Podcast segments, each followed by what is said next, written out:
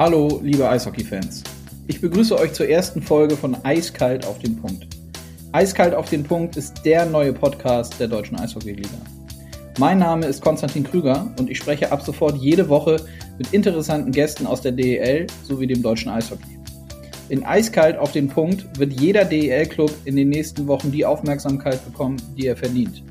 Zudem freue ich mich, dass ich mit weiteren Entscheidern aus dem Eishockey spreche. In der heutigen Auftaktfolge spreche ich mit Franz Reindl. Jeder, der dem Eishockey verbunden ist, kennt Franz Reindl, seines Zeichens Präsident des Deutschen Eishockeybundes. Wie geht es Franz Reindl in Zeiten von Corona? Hat seine Kandidatur für den Eishockey-Weltverband gute Chancen und wie ist dort eigentlich der aktuelle Stand? Wie sieht er die DEL aktuell, auch im Vergleich zu anderen Ligen? Und haben wir im deutschen Eishockey noch weitere Hochkaräter wie die Youngster Stützle, Reichel und Peterka?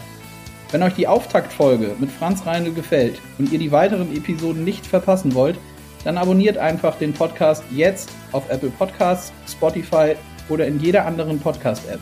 Alle weiteren Infos findet ihr zudem auch nochmal auf unserer Homepage unter www.del.org. Aber jetzt los, rein in Folge 1 mit Franz Reindl. Herzlich willkommen, Franz Reindl. Hallo Franz. Hallo zusammen, Servus. Grüß dich, wie geht's dir? Ja, eigentlich ganz gut und äh, ja, wir alle haben wir besondere Umstände, machen Homeoffice, aber der Tag ist durchgetaktet, eher mehr wie sonst und äh, aber trotzdem alles gut, die Familie ist gesund und das ist erstmal wichtig. Ja, das ist in der Tat ja die, die Hauptsache in diesen von äh, Corona Themen überlagerte Zeit. Ähm, das heißt, du bist jetzt gerade zu Hause äh, in deiner Wohnung? Ich bin in Garmisch in meinem Haus, ja, und habe da eigentlich ein schönes Büro mit Blick auf die Berge und, äh, und kann da eigentlich hervorragend arbeiten. Sehr gut. Dann äh, ist ja sicherlich keine Überraschung. Lass uns doch mal einsteigen. Ähm, wir haben ja ein paar Themenblöcke, die wir besprechen wollen hier in der ersten Folge. Wie sieht denn dein Tagesablauf aktuell so aus in Zeiten von Corona? Ja, natürlich ähm, gliedert sich mein Tag äh, in drei Hauptbereiche. Das ist der Deutsche Eishockeybund und dort wiederum untergliedert in, in, in, in, im Ligenbereich, äh, also mit unseren ganzen Ligen, mit den Oberligen, äh, Nachwuchsligen und so weiter. Äh, dann natürlich den äh, internationalen Bereich im DB, Nationalmannschaften, Nationalmannschaftsprogramme, äh, die ganzen Absagen und das, was damit zusammenhängt und insgesamt dann auch noch den äh, internationalen Bereich, da ich beim IHF äh, im IHF Council tätig bin in Zürich auch, ist auch der Tag um, ja, ein, zwei Stunden auch damit äh, zu besch äh, beschäftigt, dass man, dass man diese Dinge regelt. Mhm. Das heißt, wie, wie müssen wir uns das vorstellen? Du bist dann, äh, gehst morgens, was du sonst äh, auf dem Büroweg machst, oder du gehst nicht ins Büro, sondern gehst dann in dein Büro zu Hause und hast dann tagsüber Telefonkonferenzen, Videokonferenzen oder wie müssen wir uns das vorstellen? Ja, man, die, die Konferenzen, Telefonkonferenzen, die Gespräche, ähm, die sind ja terminiert und ich gehe natürlich in der Früh, anstatt ich ins Auto mich äh, setze, einmal in der Woche fahre ich nach München noch. Also mhm. das muss man irgendwie dann regeln, dass man das komprimiert macht.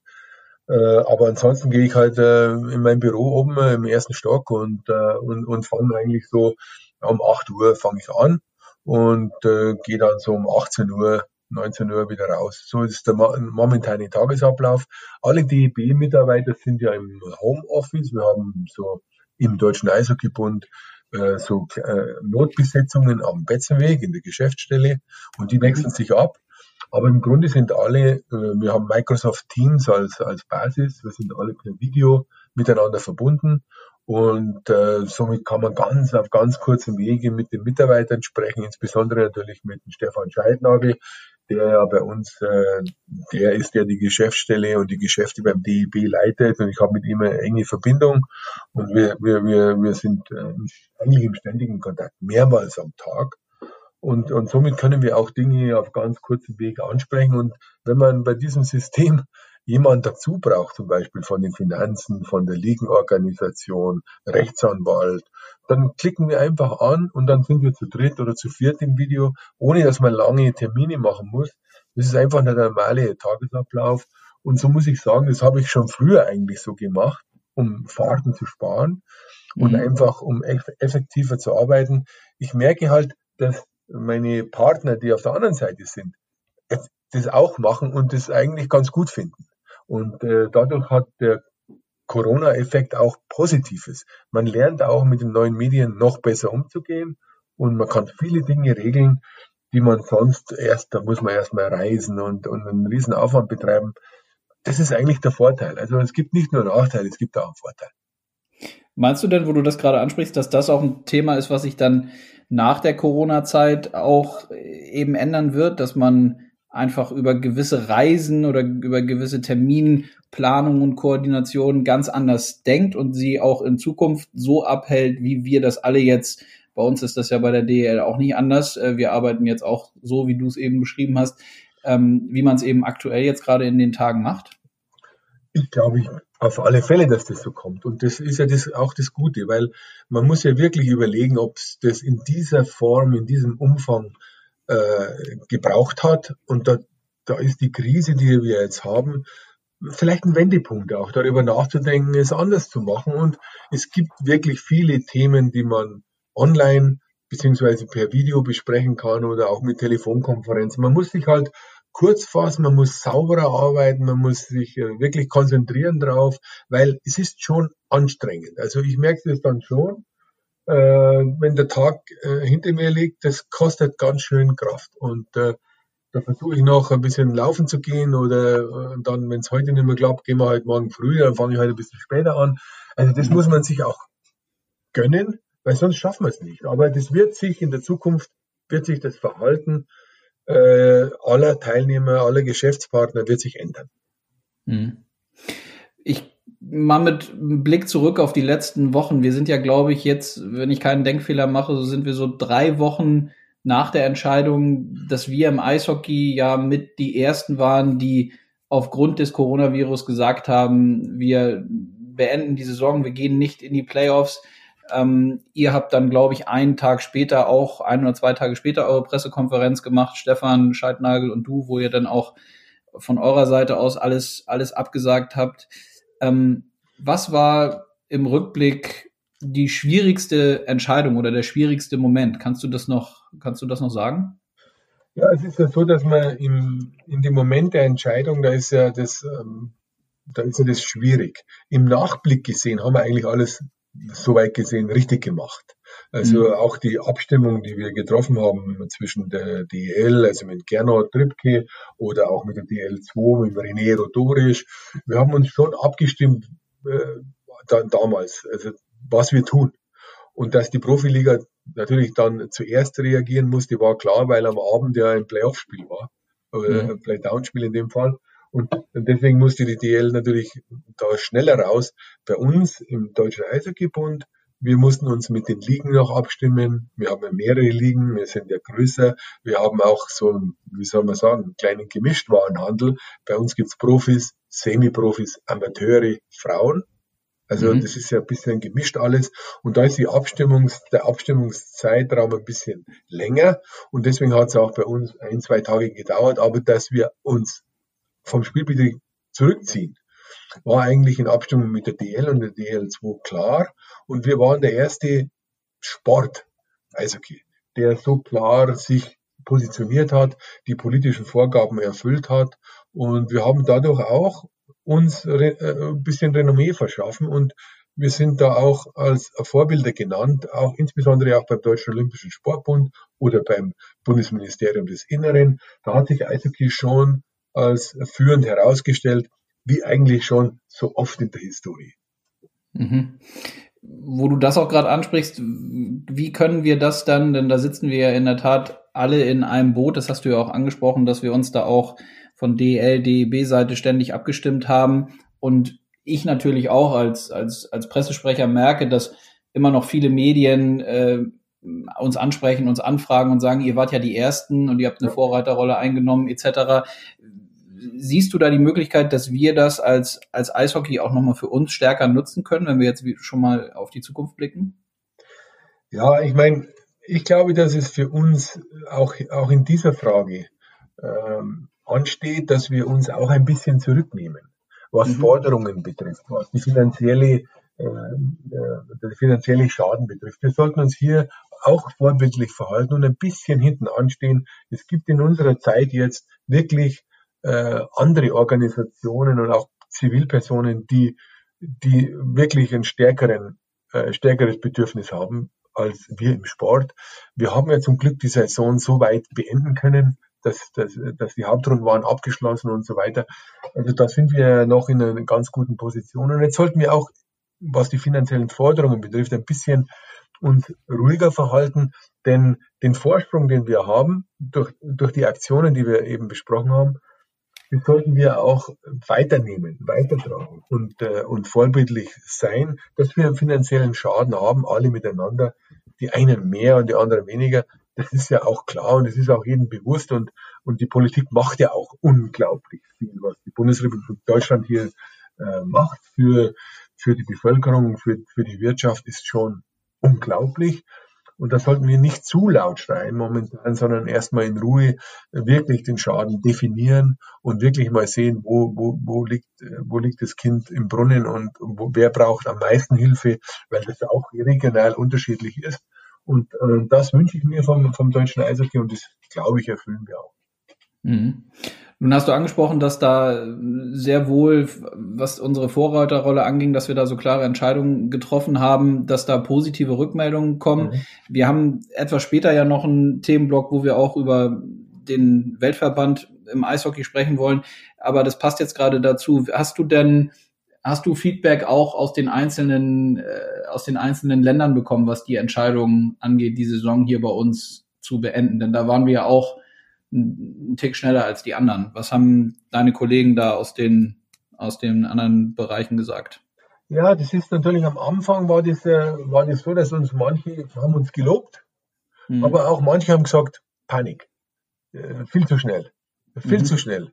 Aber heute, nach zwei, drei Wochen, jetzt, jetzt, jetzt, jetzt stehen wir gut da. Jetzt mhm. werden wir als Vorreiter anerkannt. Aber zu dem Zeitpunkt, als wir es getan haben, Konstantin, da war da war das natürlich nicht so, weil ähm, da gab es schon, äh, da gab schon Stimmen, die sagen, äh, die Deutschen, die drehen ein bisschen durch und mhm. die, die, die, die machen das viel zu wild. Aber wir wissen jetzt alle, dass es richtig war und deswegen können wir auch äh, positiv zurückblicken. Und es ist ja immer so für die Entscheider, ob das jetzt äh, in der DL ist, der Aufsichtsrat, Gernot Trippke und so weiter, oder bei uns das Präsidium oder meine Person, Stefan Scheinagel und so weiter. Ja, man muss sich ja auch mit der Kritik auseinandersetzen wenn es dann vielleicht schiefgegangen wäre, wenn man, wenn es gar nicht so schlimm gewesen wäre, dann hätten wir natürlich schon auch geblutet. Deswegen müssen wir, mussten wir auch zum Beispiel, wie in der DL auch, auch die Oberligisten zum Beispiel, sind ja bei uns die, der Senioren-Meisterschaftsspielbetrieb sozusagen äh, im Profi- und Semi-Profi-Bereich. Ja, da mussten wir natürlich schon alle fragen, ob ihr mit unserer Entscheidung mitgeht. Mhm. Also wir haben eine Entscheidung getroffen, aber wir haben schon auch die Ligen gefragt und die Clubs. Wollt ihr mitgehen? Seid ihr dabei? Mit Haut und Haar. Mhm. Und die haben ja einstimmig geantwortet dann letztlich mit Ja. Und im internationalen Bereich ist das natürlich schon äh, positiv aufgenommen worden. Wie gesagt, allerdings am Anfang nicht von allen. Mhm. Nun hattest du angesprochen, dass ähm, die, deine Tage voll sind, viele Telefonkonferenzen, mhm. Abstimmungen, ähm, sicherlich ja auch, äh, was die Entscheidung angeht. Wer sind denn so in diesen Krisentagen deine wichtigsten Ansprechpartner? Also sowohl intern bei euch beim DEB und gibt es vielleicht auch Leute, Personen von extern, mit denen du regelmäßig im Austausch bist, auf die du hörst, mit denen du dich austauscht? Eigentlich hat ja jeder so ein, so ein Sparring bei solchen Themen. Genau. Also im, in dem Verhältnis ist, ist natürlich äh, Stefan Scheidnagel der, der die, der die DEB-Geschäfte führt, mit dem stimme ich mich eigentlich auch jeden Tag mehrmals, hatte ich ja gesagt. Natürlich auch mit dem DEB-Präsidium, mit Daniel Hopp, Bertolt Wüpfler und Mark Hindelang. Mit denen stimme ich mich äh, äh, mehrfach ab natürlich und wir, wir haben wöchentlich unsere Sitzungen, wo wir dann auch Entscheidungen treffen. Und äh, wer, wir auch, wer mir auch gut hilft, ist natürlich unser Markus Hase, unser Jurist, der in Berlin sitzt mhm. aber auch nah am Ball ist in, im Fußball und in anderen Sportarten, äh, Leichtathletik und so weiter. Also da, der gibt auch viel Input, muss ich wirklich sagen. Und natürlich äh, wir sind ja mit Teamsport Deutschland eine Vereinigung der, der, der Verbände mit Profiligen, also Fußball, Eishockey, Handball, Basketball, Volleyball. Da ist der äh, Thomas Willenbacher, der Geschäftsführer, sitzt auch in Berlin. Mit dem stimme ich mich auch eng ab oder wir uns eng ab, damit wir auch ein bisschen koordiniert vorgehen und, und äh, das Eishockey nicht alleine dasteht, weil durch die, den Zusammenschluss der, der, der, der Teamsportarten, Teamsport Deutschland, äh, da sind wir mächtiger, da sind wir größer. Da haben wir gleich mal 3,5 Millionen Mitglieder und mhm. nicht nur 25.000 Aktive äh, im Eishockey. Weil, weil da wird man immer oft klein gesehen. Aber durch diesen Zusammenschluss, den gibt's ja auch äh, ligenmäßig, äh, diesen Zusammenschluss, das ist äh, das Gleiche, da sind wir natürlich kräftiger und da stimme ich mich gerne ab und da hole ich mir auch äh, extrem viel äh, Feedback, äh, insbesondere auch beim Handball und äh, beim Basketball, weil das uns die, die nächsten, die nächsten sind, die ähnlich wie wir auch, äh, wie zum Beispiel der Handball die Saison ja schon abgeschlossen hat. Ja. Und, äh, und, danach, und danach kommt schon der internationale Bereich. Ja, der internationale Bereich, ähm, direkter Kontakt natürlich zum äh, René Fassel und zu meinen Kollegen im IHF Council. Mhm. Also war es schon so, dass äh, das Telefon bei dir dann öfters mal geklingelt hat und, und äh, René Fasel öf noch öfters dran war als sonst? Oder wie, wie muss ich mir das vorstellen? Genau, so ist es. Äh, auch im internationalen Bereich standen ja extrem schwierige Entscheidungen an. Äh, wir hatten ja, wir hatten ja mehr als 19 äh, Weltmeisterschaften absagen müssen, ob das jetzt im Seniorenbereich war oder im, im Männerbereich allgemein oder im U20-Bereich äh, beziehungsweise im U18-Bereich und bei den Frauen. Und das sind natürlich schon auch Entscheidungen kurzfristig zu fällen gewesen. Und dann letztlich die Entscheidung, die WM in der Schweiz abzusagen, war natürlich schon, ähm, äh, das war eine richtige Ansage, weil natürlich das Schweizer OK schon sehr, sehr weit war, äh, viele Karten verkauft hat, äh, Millionen schon umgesetzt hat und noch schon Kosten verursacht hat. Und äh, das waren schon harte Entscheidungen, aber die habe ich auch mitgetragen und äh, muss sagen, dass das alles sehr, sehr kollegial auf kollegialer Ebene passiert und, und, äh, und diese Entscheidungen sind auch von der Breite absolut getragen. Mhm. Nun sprichst du die Weltmeisterschaft und, und die Schweiz an. Das passt jetzt gerade dazu. Kannst du uns einen aktuellen Stand geben, wie da, wie eure interne ähm, Gesprächslage da ist? Es war ja zu lesen, dass man äh, überlegt, ob man das ein oder andere nochmal wieder verschieben kann oder die, die gastgebenden Länder möglicherweise tauschen kann. Das ist ja aber alles nicht so einfach, wie der ein oder andere sich das vielleicht vorstellt. Die Weltmeisterschaften sind ja auch auf die nächsten Jahre hinaus ähm, erstmal äh, geplant und natürlich vergeben. Das heißt, die Länder planen ja damit. Ähm, gibt es da einen aktuellen Stand, was die Schweiz angeht? Ja, da gibt es einen aktuellen Stand. Äh, das, der wichtigste Fakt ist natürlich der, dass die WM 2020 abgesagt ist. Also mhm. gecancelt. Mhm. Over. Und das ist ja auch versicherungstechnisch so, weil dadurch, dadurch kann, kann man erst einmal weiterarbeiten. Wenn man sagen würde, man verschiebt eine WM, was im Eishockey ja nicht geht, weil wir jedes Jahr eine haben, äh, dann würde ja in einem Jahr würden zwei Weltmeisterschaften stattfinden. Das geht natürlich nicht. Und, und deswegen muss man sich an die Fakten halten und, und das ist der erste Fakt, den man bedenken muss. Die WM 20 in der Schweiz ist abgesagt. Und dann gibt es viele Gedankenspiele, die, die aus dem, aus dem, äh, ja, aus der Situation geschuldet sind, dass man den Schweizern helfen will. Weil das OK dort, der, das Organisationskomitee, der Schweizer Verband, was die alles gemacht haben, was sie auf die Beine gestellt haben, ist ja enorm. Und äh, ein neues Stadion gebaut in, in Lausanne und äh, in Zürich äh, tolle äh, Voraussetzungen geschaffen hat.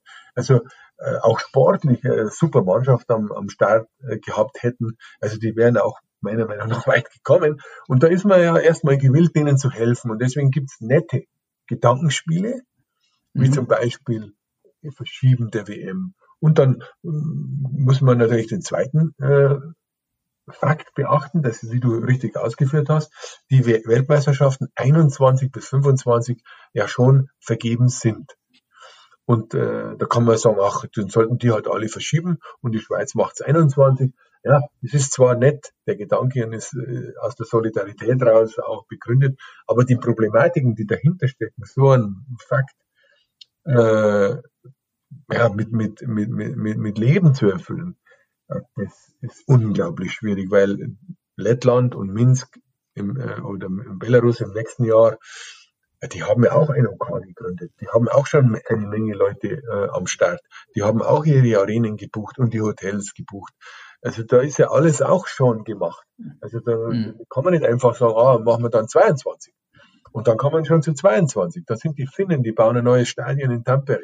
Die, die haben auch schon einen OK. Die haben auch ihre Verträge geschlossen. Und so geht es weiter. Und dann kommst du zu, nach Russland 23 und in Tschechien 24 und äh, Schweden und Dänemark 25.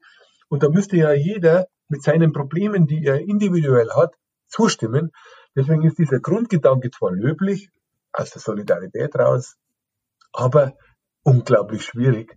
Äh, ich kann es mir nicht vorstellen, dass es klappt. Vielleicht kann man die Schweiz, da muss man schauen, welchen Antrag sie letztlich stellen. Äh, vielleicht stellen sie einen Antrag, dass sie 23 haben, meinetwegen, dann, dann müsste man nur die hinteren verschieben. Ja. Mhm. Auch da mhm. müssten wieder alle zustimmen, weil die Vergabe ja erfolgt ist, der Kongress Beschluss gefasst hat, die Verträge sind geschlossen. Also das ist schwierig. Da kommen wir zum Thema Schweiz. Was wäre dann noch möglich? Da hinten dranhängen, 2026. Das wäre, weil da gibt's die, die, diese WM ist noch nicht vergeben. Da kommen wir in die Problematik Olympia. In Olympia 2026 ist in Italien. Also direkt an der Grenze zu der Schweiz. Ja. Wenn man sich dann das überlegt, dass, dass im Februar Olympische Spiele in, in Italien sind und äh, im Mai eine Weltmeisterschaft in der Schweiz als Nachbarland, das ist schon gar nicht so leicht. Gell? Äh, die vergangenen Weltmeisterschaften und Olympische Spiele, wenn es im gleichen Jahr war, war ja meistens so, dass es entweder in Vancouver war oder äh, äh, in Sochi oder in Pyeongchang. Das war schon ein bisschen weiter weg ja, ja. von der WM, die dann folgt. Und, äh, und da kommen wir natürlich jetzt in, in Bereiche, wo man lang diskutieren muss. Und da ist René Fassel äh, persönlich jetzt damit beschäftigt. Und er, er macht es wirklich intensiv und spricht mit den Nationen und spricht natürlich auch mit den Schweizern, dass sie sich nicht zu viele Hoffnungen machen, weil das wird, das wird schwer, da eine Lösung zu finden. Und äh, da, da, da müssen alle zusammenhalten, was im Eishockey eigentlich üblich ist. Aber trotzdem sind die Hürden gewaltig. Und mir tut mhm. für die Schweizer und vor allen Dingen für die Fans in der Schweiz massiv leid. Ja, das merkt man natürlich daran, jetzt wo du das ausgeführt hast, was da alles miteinander zusammenhängt, dass es dann in so einer Situation wie für die Schweizer als Land, wenn man vor so einer Weltmeisterschaft steht, nochmal möglicherweise um ein, wenn man das so sagen kann, um ein Vielfaches bitterer ist als für den einen oder anderen, auch mit Blick auf Sportveranstaltungen, die vielleicht in ein paar Monaten wieder damit rechnen können, dass es losgeht. Sowas wie eine ausgefallene Weltmeisterschaft ist natürlich nochmal einfach ein ganz anderes Kaliber, umso umso enttäuschter sind die höchstwahrscheinlich und umso mehr kann die, kann die Schweiz einem dann nur leid tun. Ähm, wir haben schon über Corona eingangs gesprochen. Ich würde gerne mit dir einmal die Perspektive wechseln, zumindest versuchen zu wechseln ähm, und auch positiv nach vorne zu schauen.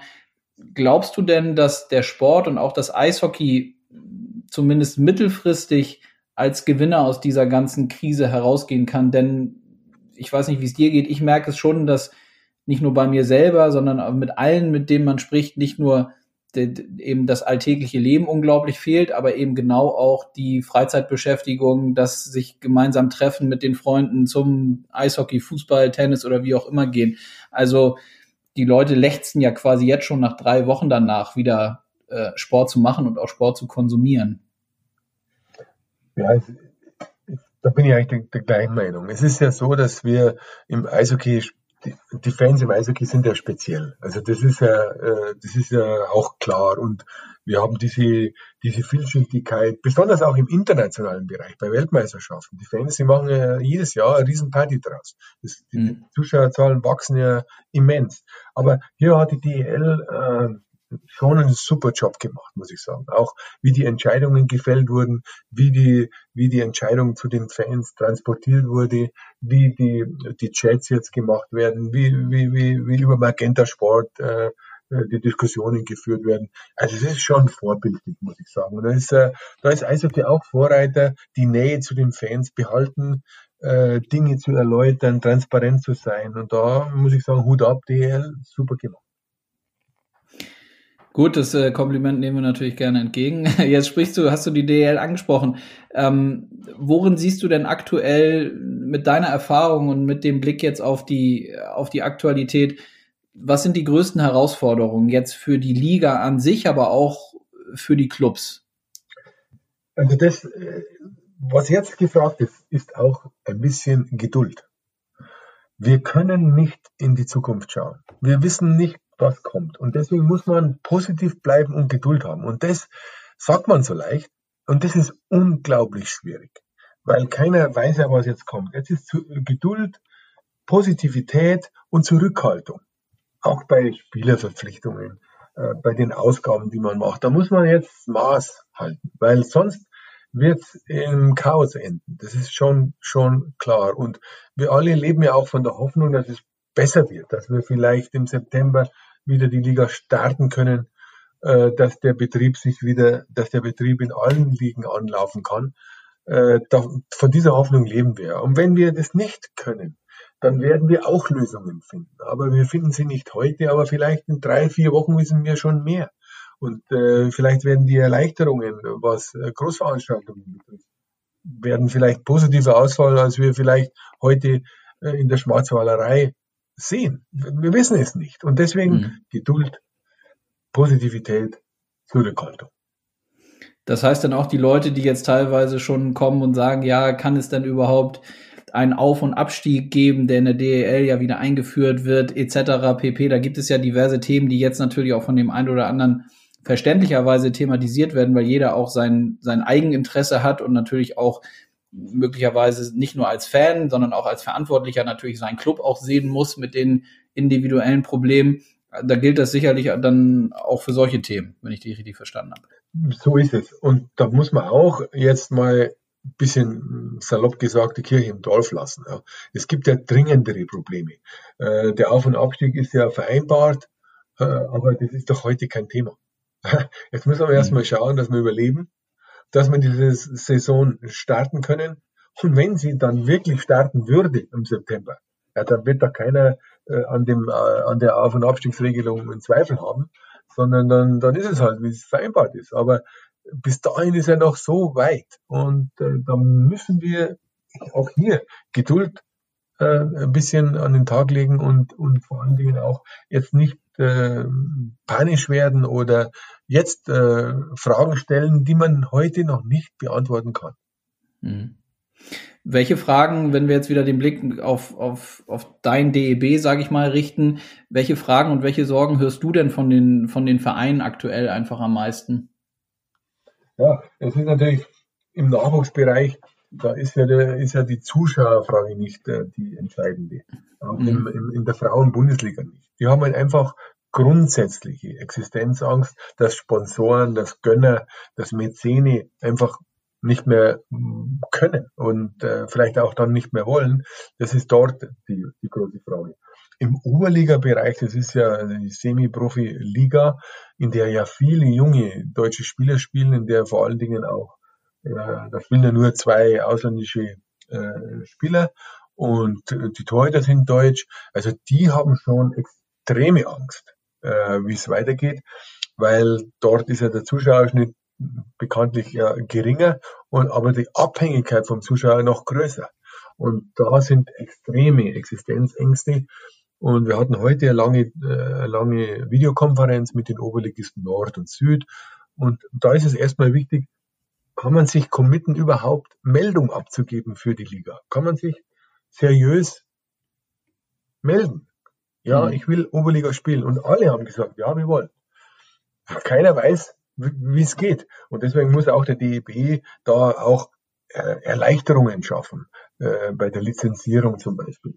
Da muss man helfen. Da müssen wir uns einfach für diese Sondersituation äh, besondere Regeln einfallen lassen. Und da muss die Hilfe an oberster Stelle stehen, äh, dass man vor allen Dingen die Strukturen bietet, dass man die Hausaufgaben macht, um, um den Oberligisten auch die Strukturen zu bieten. Und weil das ist ja der Unterbau der DL2 und damit die DL2 ist wieder der Unterbau zur DL. Und das muss ja alles äh, Hand in Hand gehen. Und unter den Oberligisten haben wir die Landesverbände und neben den Landesverbänden haben wir die Profi, wie fast sage fast Profiligen, DNL 1 und dann die DNL 2 und DNL 3. Also da haben wir ja alles, äh, da sieht man, das ist eine riesen komplexe, eine komplexe, äh, komplexes Gebilde, äh, das gar nicht so einfach zu bewältigen ist. Und ich bewundere auch die, die Vereine, wie sie es schaffen. Also das muss ich, mhm. muss ich wirklich sagen. Und, ja. und letztlich für die Nationalmannschaft, da ist ja das ganz ein anderes Thema, weil die Spieler kommen ja aus dem Club und kommen erst dann zur Nationalmannschaft, wenn sie eingeladen sind. Und da ist es für uns als DEB ein bisschen einfacher. Mhm.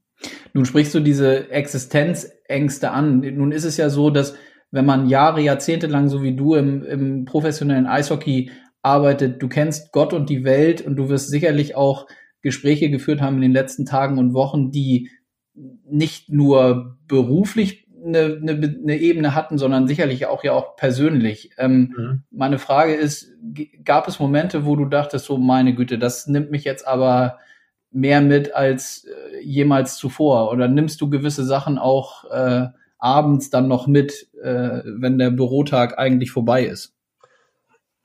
Ja, das ist, das ist wirklich ein Problem auch, denn du musst ja, wenn du dann abends ins Bett gehst und du siehst die Schicksale, du siehst die Existenzen, die da dranhängen, du siehst die Kurzarbeiter, du siehst die Arbeitslosen und oder ein anderes Beispiel zum Beispiel in Zagreb, äh, der kroatische Verband, der sitzt in Zagreb und die hatten dann auch noch das Erdbeben. Äh, mhm. Und ich hatte da Kontakt mit der Geschäftsstelle, mit dem Präsidenten und mit der Geschäftsführerin und die hat ihre Wohnung verloren. Äh, wenn du das dann alles siehst, dann werden die Probleme, äh, die, die bei uns sind, kleiner. Aber man nimmt es schon mit. Also mir geht's so, ich nehme es leider mit in den Schlaf und wache auch mhm. mal auf und kann nicht mehr einschlafen, weil man dann an Dinge denkt, was man noch tun will und wo kann man helfen und was macht man morgen, äh, wen ruft man an, wo kann man unterstützen. Und da ist es schon so, dass man auch äh, an Grenzen stößt. Also ich habe ja da ein super Buch bekommen zu Weihnachten vom Lutz Kramer, unserem, unserem äh, Teamarzt äh, beim Deutschen Eishockeybund. Mhm. Der schreibt zum Beispiel, wenn du so Träume hast in der Nacht ja, und du träumst dann plötzlich und kannst nicht mehr einschlafen, dann stell dir mal ein ganz großes Einbahnstraßenschild vor. Und du weißt, die Gedanken darfst du nicht zulassen, weil sonst schläfst du nicht mehr. Und das hat mir zum Beispiel geholfen, wieder einzuschlafen. Das mache ich jetzt immer und dadurch kann ich auch wieder besser schlafen, obwohl mir die Schicksale und die Existenznöte natürlich tief bekannt sind und besonders im internationalen Bereich ist auch schon der eine oder andere äh, dann auch verstorben in Amerika, äh, also in den USA, in, äh, in, New York. Und das geht dann schon richtig nahe. Hm. Ja, da werden dann, wie du sagst, die, die Probleme, wo man selber meint, die sind irgendwie so groß, werden dann natürlich viel, viel kleiner. Das äh, kann ich verstehen und nachvollziehen. Ähm, eine Frage noch, äh, auch in Richtung des Verbandes. Wie nimmst du denn deine Leute und eure Struktur aktuell so wahr? Also da zeigt sich ja, Gernot Trippke hat es jetzt auch heute gerade noch mal oder gestern, glaube ich, in einem Gespräch gesagt, man merkt ja erst so richtig in der Krise, auf wen man sich verlassen kann und mit wem man auch wirklich Seite an Seite da durchmarschieren kann. Gibt es das bei dir doch sicherlich auch dann, oder?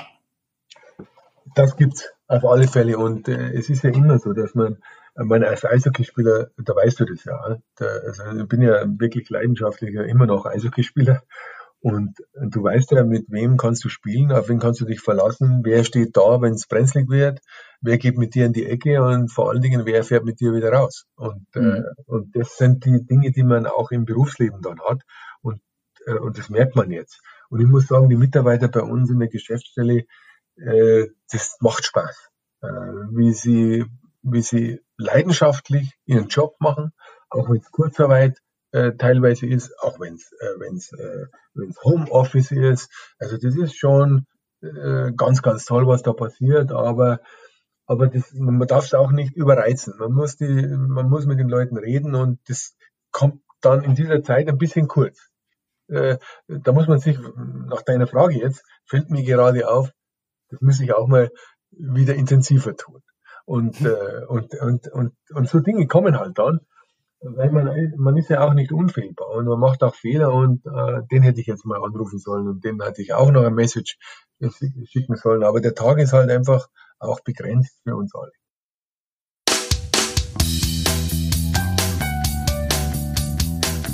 Liebe Eishockey-Fans, das war der erste Teil der Folge mit Franz Reindl.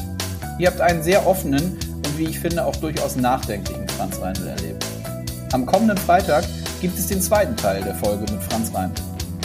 Ich spreche dann mit Franz unter anderem über die jungen Wilden im deutschen Eishockey.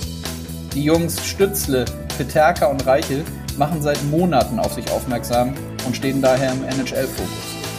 Doch auch dazu hat Franz Reindl mit seiner ganzen Erfahrung eine ganz eigene Meinung. Hört einfach rein. Der zweite Teil der Folge ist ab Freitag online. Ich bedanke mich für euer Interesse und die Zeit, die ihr euch genommen habt, wenn ihr den ersten Teil bis hierhin verfolgt habt.